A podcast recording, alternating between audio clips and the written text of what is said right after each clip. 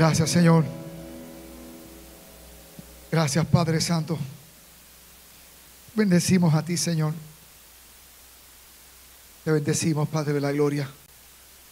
Tú mereces toda la gloria y mereces toda la honra. Tú eres digno de nuestra alabanza y nuestra oración, Señor. Gracias, Dios. No puede haber nada, no puede haber nada, nada, nada, nada que tome ese lugar de prioridad en nuestras vidas que no sea el Señor. No puede haber nada.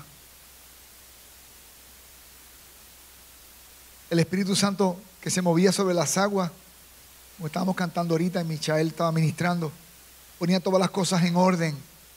Lo primero que necesitas para poner tu vida en orden es poner a Dios donde va, en el lugar donde va.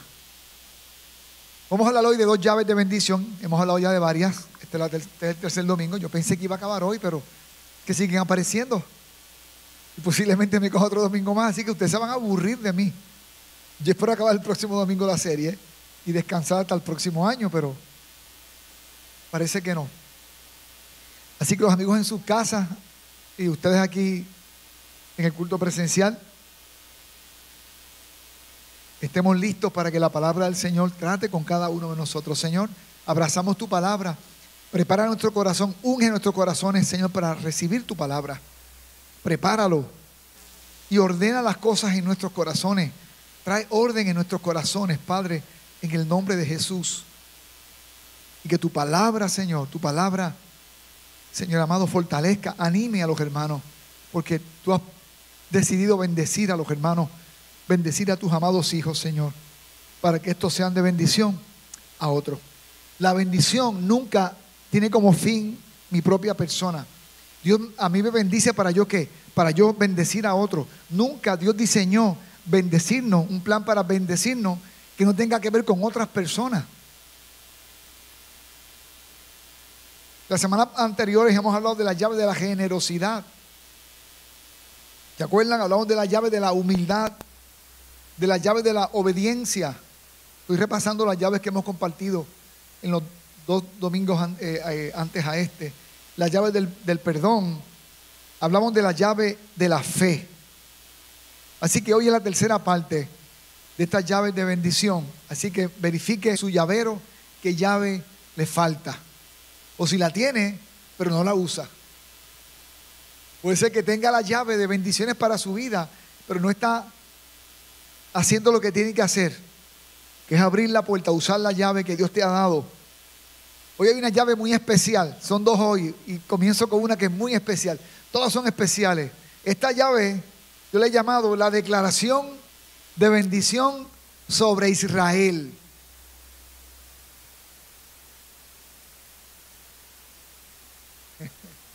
Ajá.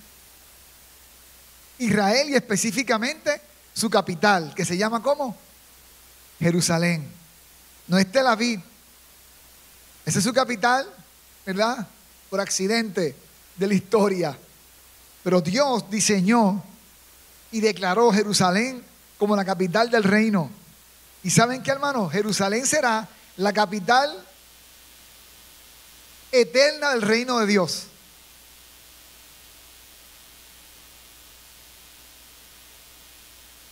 Bendito sea el Señor.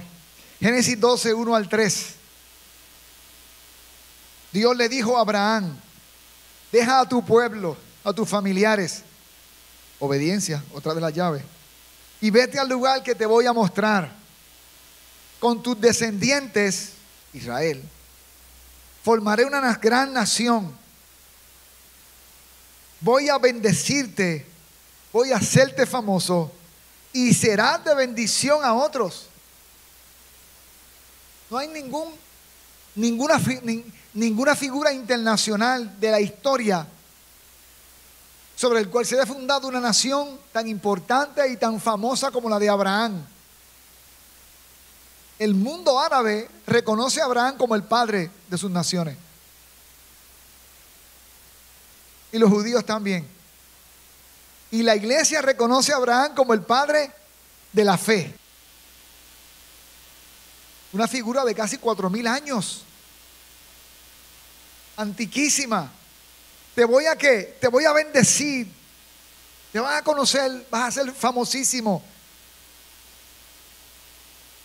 Y esta bendición que te estoy dando es para que tu ego se llene de felicidad. No. Todo esto, toda esta bendición que pongo en tus manos es para que sean de bendición a quién? A otros. Las bendiciones siempre tienen que ver con lo que Dios quiere hacer por medio de ti hacia otras personas. Cuando Dios te bendice, acuérdate, Dios, no eres un fin. El Santo de Jimenoa no es un fin, es un medio, es un canal. Talento, bienes, todo lo que Dios te ha dado, tu tiempo, tu vida, es para que bendigas a otras personas. No se trata de nosotros. Ese evangelio que me ponen a mí en el centro, ese no es el evangelio de Cristo. Porque cuando, cuando es el de Cristo, me ponen la cruz al lado de él. El Evangelio de Cristo no me pone a mí en el centro de mi vida, me pone en la cruz donde voy. Para que muera mis intereses y que y bendiga a otros con los intereses que Dios tiene para, para usted. Pero sigue en el 3, que es el punto donde vamos ahora. Bendeciré a los que te bendigan. A los que bendigan a Abraham. A los que bendigan a los hijos de Abraham. Dios los va a qué? Dios los va a bendecir. Y los hijos de, Abraham son el pueblo de quién? El pueblo de Israel. ¿Y quién fue Israel? Un nieto de Abraham. Los que bendigan la descendencia de Abraham, Dios los va a bendecir.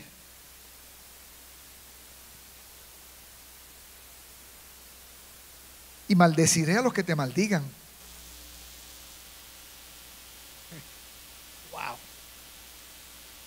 Y gracias a ti, a tus descendientes, bendeciré a todas las naciones del mundo.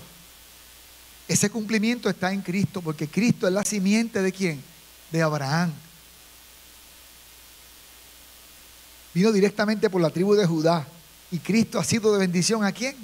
A las naciones. Y no hay otro camino, no hay otro camino a Dios que no sea Jesucristo. de los descendientes, ¿verdad? En su dimensión humana de Abraham. Hay una bendición tremenda. George Washington, uno de los padres fundadores de los Estados Unidos, entendiendo este principio, entendiendo esta verdad bíblica, mira lo que dijo sobre, sobre, sobre los judíos en los Estados Unidos.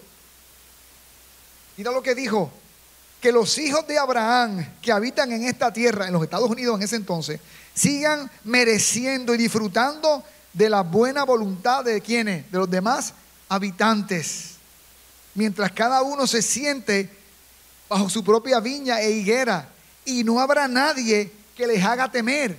En otras palabras, que los judíos que están entre nosotros en los Estados Unidos vivan, que nadie los espante, vivan bien, tranquilos, en paz, en sus viñas, en sus granjas, que no le teman a nadie, que vivan tranquilos entre nosotros. ¿Cómo Dios no iba a bendecir a este hombre y el país que este hombre dirigió? ¿Cómo no lo iba a bendecir con un corazón hacia el pueblo de Israel?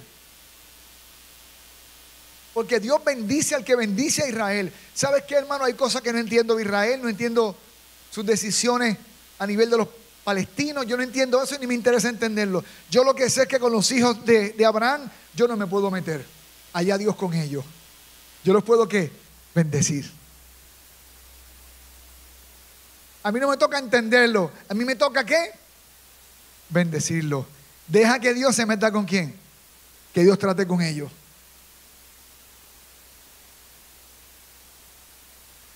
Olvídate lo que dice CNN y las noticias, no. Bendice a Israel. La paz sea sobre Jerusalén. Benditos sean los hijos de, Abraham. Zacarías, en el capítulo 2, versos 8 y 9, está diciendo este profeta.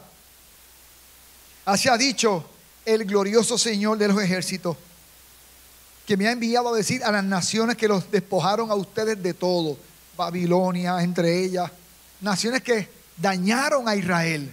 Y Dios les manda esta palabra a estas naciones. El que los toca a ustedes, toca a la niña de mis ojos. Esa palabra no fue para los creyentes. La niña de los ojos no somos nosotros. De hecho, lo cantamos en unas canciones y de alguna manera lo somos. Pero a quien Dios le dijo esto, ¿fue a quién? A los hijos de un amigo que se llama Abraham. Porque Dios le decía a Abraham, mi amigo Abraham, al único que le dice. En la Biblia habían reyes, profetas, había de todo, apóstoles, a la gente que le encantan los títulos. Pero Abraham tenía un título muy particular. ¿Cuál era? Amigo de Dios. Y estos hijos de este amigo de Dios, Dios está diciendo, el que toca a Israel me está metiendo un dedo en el ojo, lastimándome la niña de mi ojo. Y eso es bien molestoso. Cuando te metes un dedo en un ojo. Yo levantaré mi mano contra ellos y serán para sus siervos botín de guerra. Bendice a Jerusalén, bendice a Israel. Salmo 129, 5, 8. Que todos los que te odian o todos los que odian a Jerusalén retrocedan en vergonzosa derrota, decía el salmista. En el 6, que sean tan inútiles como la hierba que crece en el techo. usted le ha crecido hierba en el techo? Yo subí una vez al techo de mi casa y vi un manojo de hierba ahí, que no sirve para nada. Dice la Biblia, mire lo que dice, que se pone como, que se pone amarilla a la mitad de, de su desarrollo. Que la ignora el que cosecha y despreciada para hacer los manojos. O sea, en otras palabras, en el buen dominicano, que ni para que los animales coman sirve esa hierba. Dice que estas personas que odian a Israel, que maldicen a Israel, sean como esa hierba que no sirve para nada, que ni los animales se le puede dar.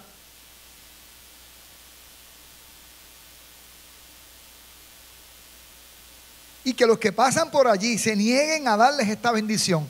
A la gente que desprecia a Israel, dice la Biblia, nieguenle esta bendición. ¿Cuál es la bendición? El Señor los bendiga los bendecimos en el nombre del Señor. A estas personas que desprecian a Israel no se les puede bendecir. Porque Dios no qué, Dios no los va a bendecir. Tú solo puedes decir. Cuando yo bendigo a mi hermano Andy, Andy, Dios te bendiga. Dios tiene un compromiso con esa bendición. Porque la Biblia dice que, que nos bendigamos los unos a los otros. Y cuando yo digo, Andy, Dios te bendiga, Dios me está dando esa autoridad y Él a mí también porque es mutuamente. Pero Dios nos respalda cuando yo bendigo a los que desprecian a Israel. A esta gente, yo no, tú puedes decir, Dios te bendiga, pero yo no te voy a bendecir. Wow. David Jeremiah, que algunos de ustedes saben quién es él. Dios creó un pueblo para él mismo a fin de bendecir a la familia humana. Él bendecirá quienes bendigan su pueblo Israel. Israel sigue en la agenda de Dios, hermano. Israel va a bendecir a cada nación en la gran tribulación. En la gran tribulación van a haber 144 mil misioneros judíos que van a ir a todas las naciones de la tierra. 144 mil es un ejército. Que van a ir por todas las naciones durante la gran tribulación hablando de Cristo. Porque Israel se va a volver a Cristo en el tercer año de los siete años, en el tercer año y medio de esos siete años. Salmo 122, 6 a 9. Oren por la paz de Jerusalén. Que todos los que aman a esta ciudad prosperen, que le vaya bien. Que el que ame, que el que ore por esta ciudad, le va a ir bien.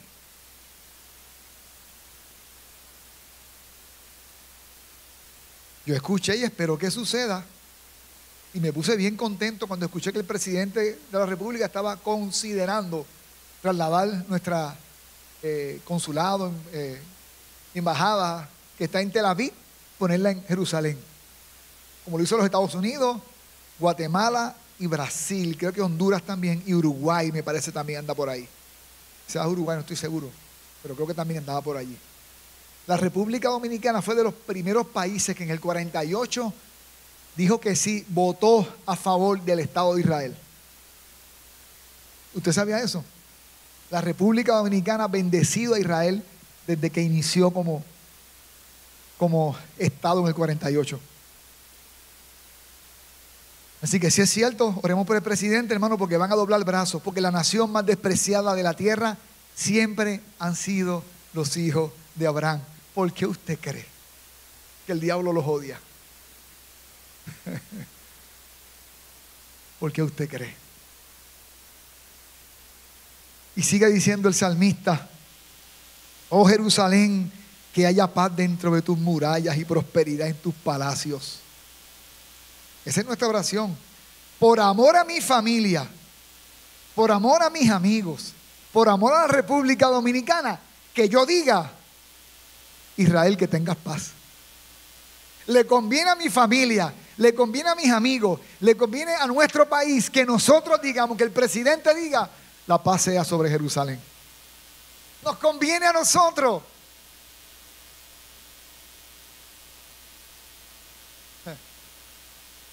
Nos conviene a nosotros. Hubo un presidente que maldijo a Israel recientemente. Está grabado. Y lo maldijo, dijo, desde el centro de sus vísceras. Pues su cáncer fue en sus vísceras. No había manera. Yo dije, no hay manera, no hay manera. No se va a no hay forma. Ni orando por él. Se arrepiente, pide perdón, te perdono, pero tus días se, se acabaron. Porque hay límites que Dios no tolera. Israel es uno de sus límites. Porque Dios, diferente a mí, Dios es fiel a sus amigos y Abraham es su amigo. Y esos muchachos son los hijos de Abraham. Déjale eso a Dios, no te metas ahí. es como el, el, padre que dice, a mi hijo lo ajusto yo, a Israel lo ajusta Dios, no lo ajustes tú. no lo ajustes tú. Por amor a la casa del Señor nuestro Dios, buscaré lo mejor para ti, oh Jerusalén. Claro, en ese tiempo la, casa del Señor estaba en donde, en Jerusalén. Pero ahora la casa de Dios está en donde, donde se invoca el nombre de Cristo. Pues por amor a la, a la iglesia de Cristo, la paz sea sobre Jerusalén. Buscaré lo mejor. Isaías 62.1 este profeta orando al Señor y diciéndole al pueblo, debido a que amo a Sión, Sión es Jerusalén, no me quedaré quieto. Debido a que mi corazón suspira por Jerusalén, no puedo quedarme callado. No dejaré de orar por ella hasta que su justicia resplandezca como el amanecer y su salvación arda como una antorcha encendida.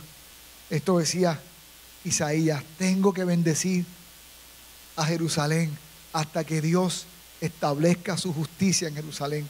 Hermano, la paz y la justicia de Jerusalén se llama Jesucristo.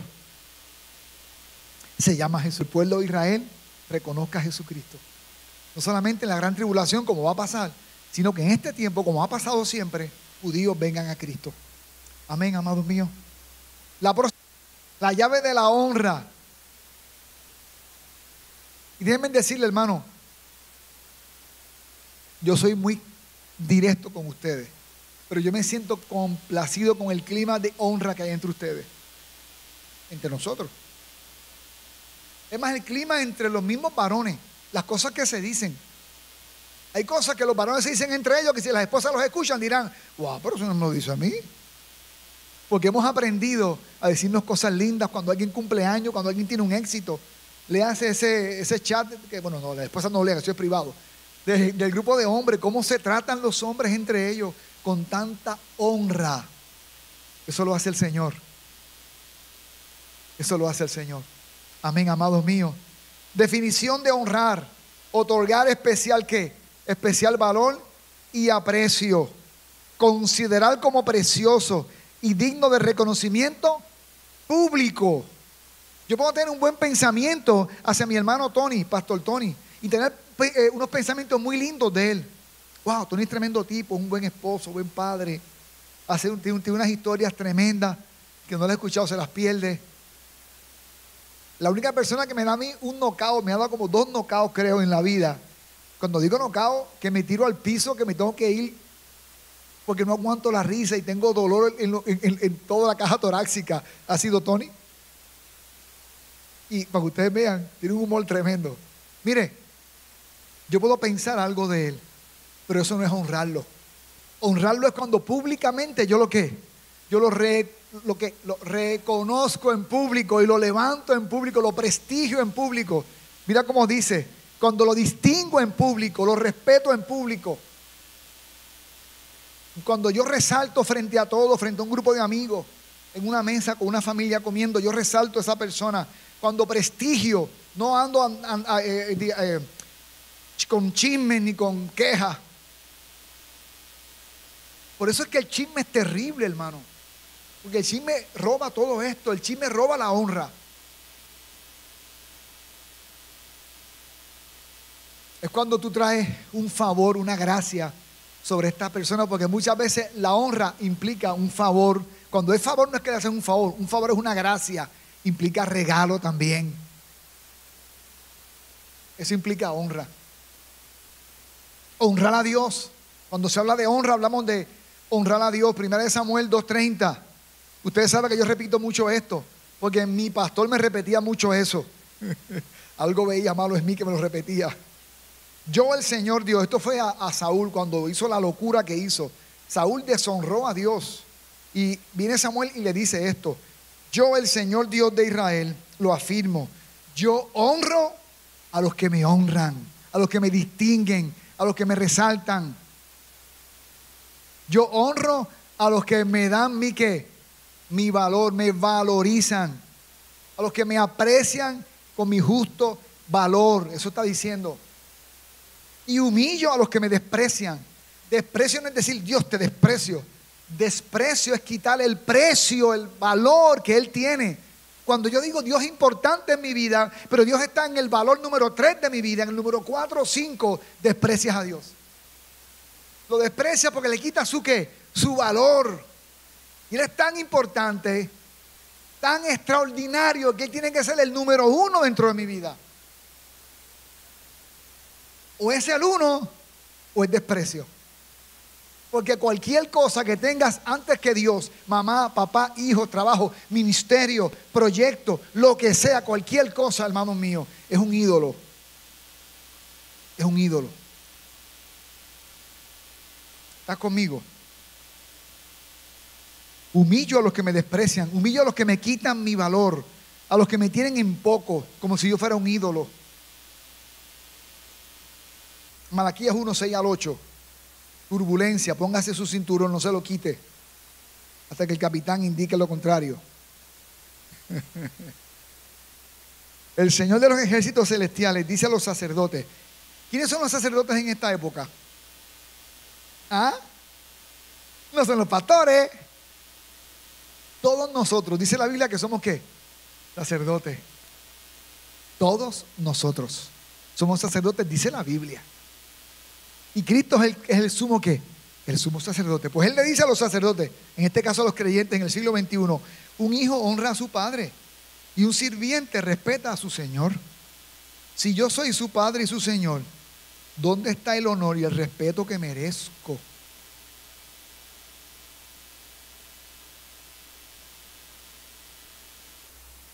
Dios no es una servilleta, una alfombra para entrar a la casa. Dios no es un genio de la lámpara que tú frotas para que te haga favores. Dios no es Santa Claus para que me dé regalos y cosas buenas. Él me creó para Él. Mi vida es de Él. Y debo vivirla entendiendo que voy a rendirle cuentas a Él. Y mi vida debe ser una ofrenda continua para Él. Ustedes me han tratado mi nombre con desprecio otra vez. Le han quitado valor a mi persona.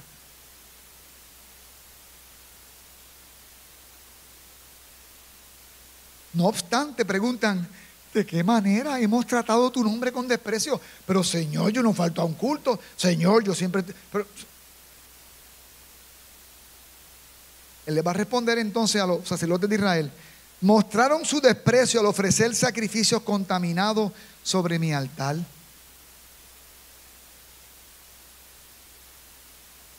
Entonces pregunta, ¿cómo hemos contaminado estos animales en el altar que estamos ofreciendo? Este sacrificio, ¿cómo es que lo contaminamos? ¿En qué te ha afectado, Señor, esto a ti? ¿Cómo fue que yo contaminé al Señor en su altar? Y él le responde, lo contaminaron al decir que el altar del Señor no merece respeto. Ah, y cuando dije eso, cuando ofrecen animales ciegos, ¿cómo qué? Sacrificio. ¿Acaso no está mal? ¿No está mal también ofrecer animales enfermos que están lisiados, cojos? Y los ofrecen en el altar. En ese tiempo, ¿qué eran las ofrendas? Pues animales. En este tiempo nuestras ofrendas, ¿qué son? Nuestra vida. Nuestra vida. Somos una ofrenda. Acuérdense lo que estamos en Romano. Estamos en el, capítulo 12 de Romano. Estamos estudiando los martes. Somos una ofrenda que somos viva, una ofrenda viva al Señor. Nuestro tiempo, nuestros bienes. No es posible que, que pasemos una semana peleando, chismeando, pecando, expuesto quién sabe a cuánto tipo de pecado y que lleguemos el domingo entonces, Señor, aquí estoy yo, tómame, aquí soy una ofrenda. Una ofrenda, tú y deja pecado, cámbiate la ropa, bañate. Con ese cinturón no se lo quite, que sigue la turbulencia. Tu tiempo, ¿qué tiempo le das al Señor? ¿Cuánto tiempo tienes para Dios?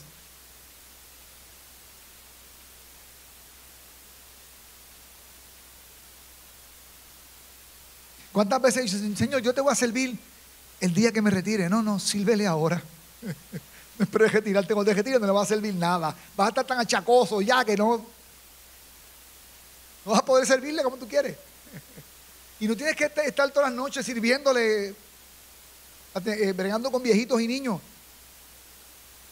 ¿Cuánto tiempo puede? Pues dale eso y dáselo bien.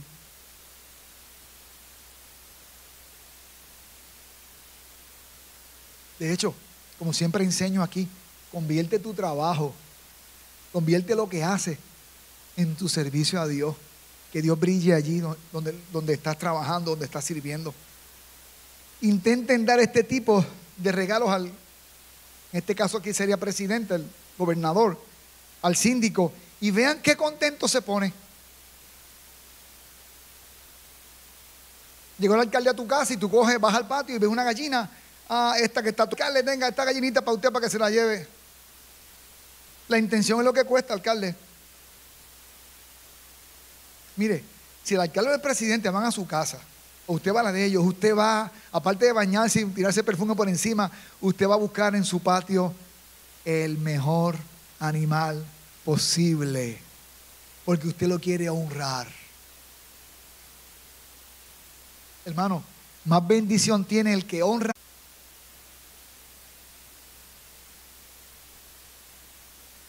Ustedes dicen, es demasiado difícil servir al Señor. Sí, es difícil, pero es lo mejor que nos puede pasar. Y consideran un fastidio mis mandamientos. Ah, es que esos mandamientos, es que, es que yo no soy Dios. Dios no puede esperar que ese mandamiento, porque es que la Biblia como que hay que revisarla bien. No, revísate tú. La Biblia hay que revisarla. Yo tengo que revisarme.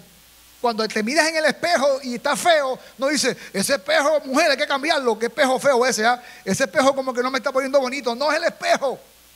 Es la imagen frente al espejo. Las greñas no son del espejo, son tuyas. La ley de Dios, el mandamiento de Dios está perfecto. El problema, el problema soy yo. Cuando me miro en el espejo, si hay greña, no es el mandamiento, soy yo. El mandamiento lo que hace es que saca a la luz mi qué? Mi condición. La ley de Dios dice la Biblia que es perfecta. Imagínense, dice el Señor, hablando con los sacerdotes de Israel. De hecho, hermano, en ese tiempo los sacerdotes eran los líderes de ese entonces, espirituales. Así que esto empieza por ti y por mí del pastor. Imagínense, están presentando animales robados. Hiciste un negocio fraudulento y le vendiste el carro dañado a alguien. Ah, pues trae tu ofrenda de, esa venta, no la traigas aquí, por favor. que sea un buen negocio el que hiciste. Pero si vendiste el carro viejo ese por un paquete de dinero, defraudando a alguien, ni lo diemes ni lo ofrende, por sabrosa que sea la ofrenda. Porque eso es robo.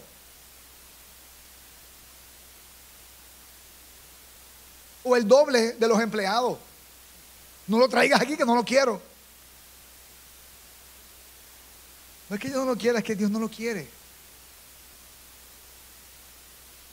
Lisiados, enfermos como ofrenda. Traían lo, traían lo peor a Dios. ¿Por qué Dios nunca está en la lista número uno en nuestro presupuesto? ¿Por qué Él siempre está al final? ¿Por qué en cuanto al tiempo, en cuanto a la agenda, Dios está al final?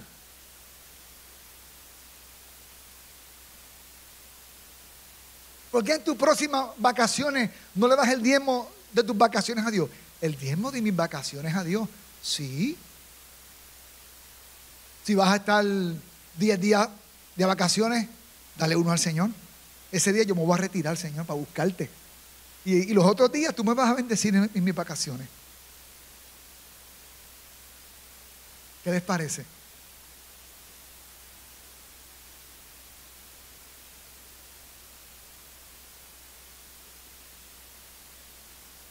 ¿Debo aceptar esa clase de ofrenda de ustedes? Pregunta el Señor. Ay, Dios mío. Amárrese, no se suelte nadie hasta que la lucecita no se apague. Maldito sea el tramposo que promete dar un carnero selecto a su rebaño, pero después sacrifica uno defectuoso al Señor.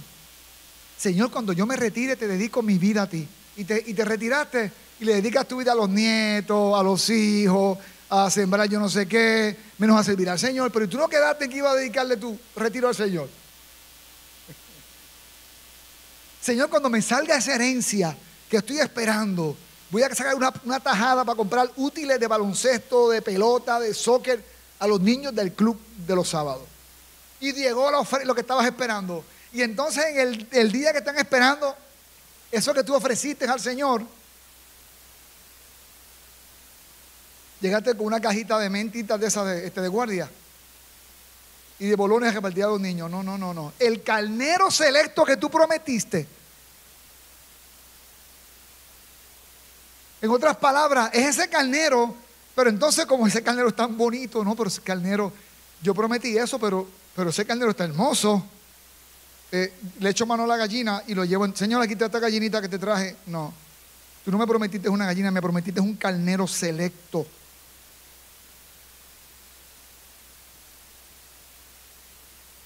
Voy a decir esto con mucho respeto. ¿Por qué la iglesia está llena de muchos envejecientes?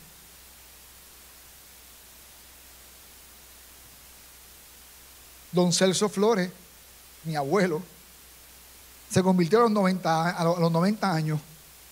A los 90 años se convirtió. Iba fielmente a la iglesia y murió seis años después. Porque la iglesia está llena de gente mayor porque le quieren entregar las sobras de su vida. Ok, Dios, aquí esto fue lo que quedó. Cógeme aquí. Y Dios lo va a coger, porque lo ama. A don Celso lo recibió. ¿Por qué no llegaste antes? ¿Por qué no me diste tus años de fuerza? Tus años de, de virtud.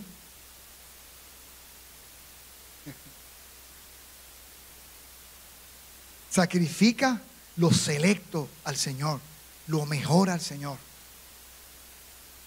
Lo mejor al Señor. ¿Cuántos dicen amén? Pues yo soy un gran rey, dice el Señor de los ejércitos celestiales, y mi nombre es temido entre las naciones. Dios le está diciendo a su pueblo, usted tiene que honrarme. Dios no necesita mi honra, hermano, escúcheme. Dios no necesita mi honra. Dios no me necesita. Es que yo fui diseñado para eso.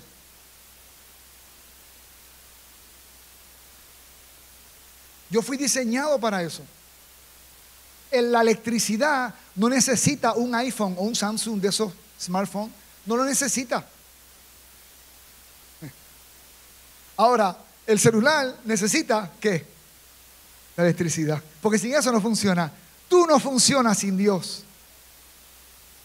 Somos un tollo y estamos aquí la mayoría porque sabemos lo capaces que somos fuera del outlet de la, de la electricidad de Dios. Amén, amado. Proverbios 3, 9 al 10. Honra al Señor con tu riqueza y lo mejor de todo lo que produces y tu tiempo, añado yo. Tu tiempo, porque a veces una buena ofrenda la puedes dar, pero tu tiempo. Entonces Él llenará tus graneros y tus tinajas se desbordarán de buen vino. Honra al Señor. En esa llave también hay otro departamento. Honra a los padres. Honra a tus padres. Efesios 6, 1 al 3. Hijos, obedezcan a sus padres porque ustedes pertenecen al Señor. Pues esto es lo correcto. Escuchen bien lo que son. ¿Y cuántos somos hijos aquí? Ah, ah. ¿Y cómo Cristo se nos reveló? Se nos reveló como, como hijo para darnos ejemplo de lo que es un hijo. Honra a tu padre y a tu madre, que es el primer mandamiento que contiene una promesa. Si honras a tu padre y a tu madre, te irá bien y tendrás una larga vida en la tierra. Muchas de las cosas que te salen mal y te han salido mal es porque deshonras a tus padres. Avergonzaste a tus padres. Cuando tú traes vergüenza sobre tus padres, Dios te enfrenta aunque tú digas es que mi papá es un sinvergüenza o mi mamá no se lo merece, no importa, ese mandamiento lo que dice que lo honres y punto, se acabó. Honra a tu madre, honra a tu padre. Jeffrey me contaba, y él lo ha contado en, varios lugares, su mamá le dijo ese viernes, Jeffrey no salga. Jeffrey, no, no va a salir. Jeffrey no salga. Sábado no salió, ¿verdad Jeffrey? Ni viernes ni sábado, pero el domingo no empieza que su mamá le dijo no salga, no salgas insistentemente. Jeffrey salió. Y el resto que, él le cuente la historia. Está abierto para eh, que lo inviten a cenar, a almorzar y cuenta la historia mucha, mucha, con mucha amabilidad. Mire, soltero, si tú te vas a casar, yo estoy feliz que te vas a casar, pero tu mamá o tu papá, o uno de tus suegros dice que no, yo no te caso yo no me meto ahí. Porque estás deshonrando a tu mamá y a tu papá. Escúchame, soltero. Aunque el siglo XXI diga lo diferente, y lo que te voy a decir. Bíblicamente, quien te casa no es el pastor, eso no es bíblico. Los pastores hacen una ceremonia para la sociedad. Lo bíblico es que quien bendice el matrimonio son los padres. Y en la Biblia, los matrimonios entre los padres se acercaban la mano, la dote, aquello, lo otro, frente a la comunidad. Ok, pam, pam. Ahí no habían sacerdotes, eh, jueces, civiles, pastores. No habían, eran los padres. Si tú te casas en contra de la bendición de tus padres, estás enfrentando a Dios, aunque él sea un siervo de Dios. Mi esposa Anabel, ya con 29 años, yo con 27,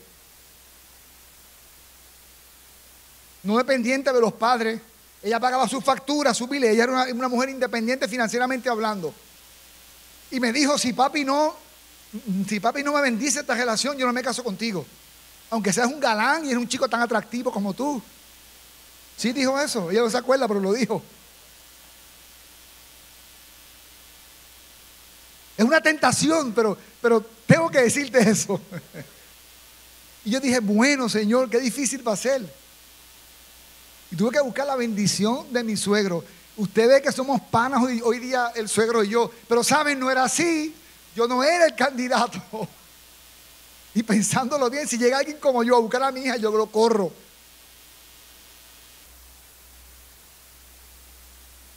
Pero bueno, ya Dios hizo un milagro. Y aquí estamos. Escucha, si no estoy de acuerdo con la persona que te vas a casar y tus padres te bendicen, yo te bendigo.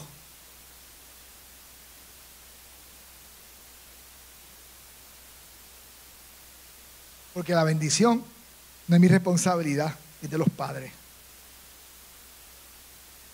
Y si te fuiste con el novio, escucha, y te fugaste con tu novia, y ya, ya tú te convertiste, y Dios te bendijo, y ya eres una nueva criatura, oye, Nunca le pediste perdón a tu mamá y a tu papá por la vergüenza y la deshonra que tú traíste la noche que te fuiste con tu novia o, con tu novio. Vete a pedirle perdón, porque quizás por eso es que te está yendo mal.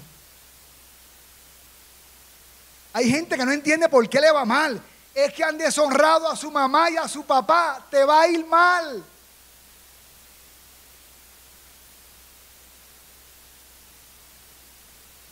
Te va a ir mal. Y hay gente que son gente cabezona, gente complicada, pecadores, pero cumplen este principio. Honran a sus padres. Y pues, le va bien y no es evangélico. Y no es cristiano, porque Dios bendice el principio. Los principios son leyes que funcionan para todo el mundo.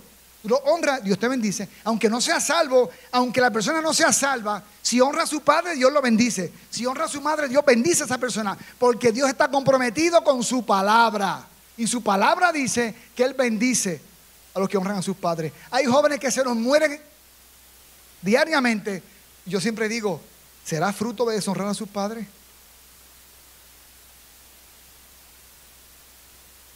Y si te convertiste y tú piensas que eso tapó todo, vete a pedirle perdón a tus papás por las vergüenzas que pasaron ellos cuando tú no servías al Señor. Vete a pedirle perdón a tus padres. Incluye también eso a los abuelos, ¿saben? Eso incluye los abuelos también. Hay que honrarnos los unos a los otros. Romanos 12, 10. Ámense los unos a los otros con afecto genuino. Y deleítense. Oiga esta palabra en la NTV. Deleítense al honrarse mutuamente. me encanta, aquí eso sucede mucho. Yo me, siento tan honrado por ustedes, hermano. Así que si digo eso no es porque tenga falta de que hay, tengo un déficit en mi vida de que me honren, me siento demasiado honrado. Así que, por si acaso y por lo que voy a traer ahora, hay que honrar también a los pastores. Así que ya yo le aclaré. Cuando digo pastores, el pastor de esta iglesia no es solamente una figura. Somos nueve pastores en esta iglesia, más líderes de célula. Hay un cuerpo de pastores tremendo en esta iglesia, mentores líderes. Enséñale hasta a los niños a honrar a su, maestra en la escuela bíblica. Hay que honrar a la gente que nos sirve. ¿Quién lo dice? La palabra. Primera de Timoteo 5, 17 al 18. Los ancianos que gobiernan bien sean tenidos por dignos de doble honor. Hermano, en el original lo que dice es doble salario. Pero no se preocupen, yo estoy satisfecho, no necesito doble salario. Dice, sean, denle doble sueldo a, los que, a los que hacen las cosas bien. Mayormente los que trabajan en predicar y enseñar. Lo que la Biblia quiere decir es, honrenlo. Honren a tu líder de célula. Honra a la gente que está cerca de ti que te sirve. Amén, amado. Honrémonos los unos a los otros. Dice la escritura sobre este tema de los líderes y ancianos pues la escritura dice, no pondrás bozal al buey que trilla. Y dice también, digno es el obrero de su salario. La honra a los gobernantes y es lo último ya para acabar. Honrad a todos, amad a los hermanos, temed al rey, honrad, digo, temed a Dios, honrad al rey. Nuestra cultura en los medios es, la cultura de barricada. Es un tiroteo de un lado a otro. Escuche lo que les voy a decir. Y no me interesa quién esté en el Palacio Nacional. Usted tiene que honrarlo. Yo tengo que honrarlo. El que esté en la alcaldía. A la gente que está en esa autoridad. Príncipes de nuestra comunidad. y, y lo mencioné el martes en la célula. Hablamos de ese tema. Tenemos que honrar a esas personas. Tú no estás para estar chismeando y, repitiendo lo que escuchaste en la mañana en la radio. No tienes por qué hacerlo, repetirlo. El escándalo, ese desorden que hay, donde se irrespeta, se deshonran los unos a los otros, se insultan los unos a los otros. Y muy poco con calidad moral para hacerlo, porque si la tuvieran. David dijo sobre Saúl que era un rey rechazado por Dios. Y Saúl dijo en tres ocasiones que lo tuvo para meterle el, cuchillo. Dios me libre de atentar contra el ungido de Jehová. En otras palabras, está en autoridad que Dios se encargue. La iglesia no está para levantar la lengua como la gente de la calle contra el alcalde ni contra nadie. Da mucho cuidado. Mira, hermano, tema, tema, tema. No diga lo que la gente dice por ahí. Tema. No, no diga que gente robó es ladrón. Déjele eso a la justicia. Usted no es juez ni fiscal. Deje eso. Deje eso. No te toca a ti, hermano. No te toca a ti. No me toca a mí. La iglesia denuncia lo que es injusto. Lo que vamos a atacar son los conceptos, no las personas. ¿Eso le toca a quién? Eso le toca a Él. ¿Estamos, amados? Vamos a terminar, que ya es hora. Que es hora.